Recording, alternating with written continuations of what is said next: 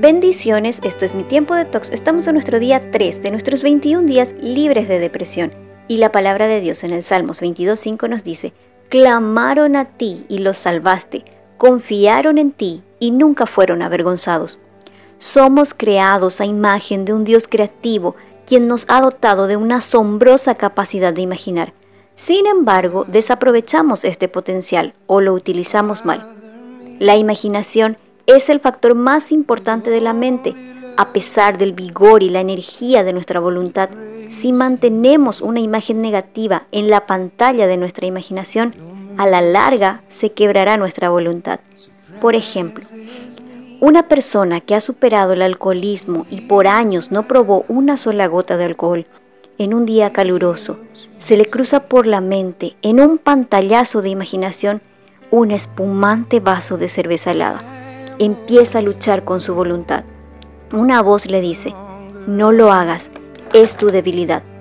Pero su imaginación visualiza el vaso y el color ámbar de la cerveza en pantalla tridimensional. Un sorbo de saliva pasa por su garganta, suda más que de costumbre. Se convence a sí mismo con el argumento que después de varios años, con toda seguridad podía controlar su problema. Dos horas después, se dirige a un bar toma un vaso, luego otro, y el resto es fácil adivinar.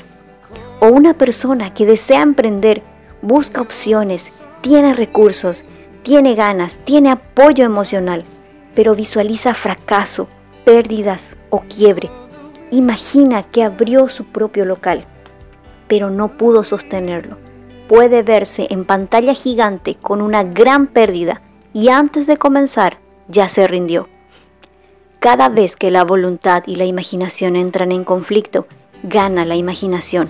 Romanos 12:12 exhorta a los cristianos a ser transformados por medio de nuestra conducta y nuestra manera de pensar.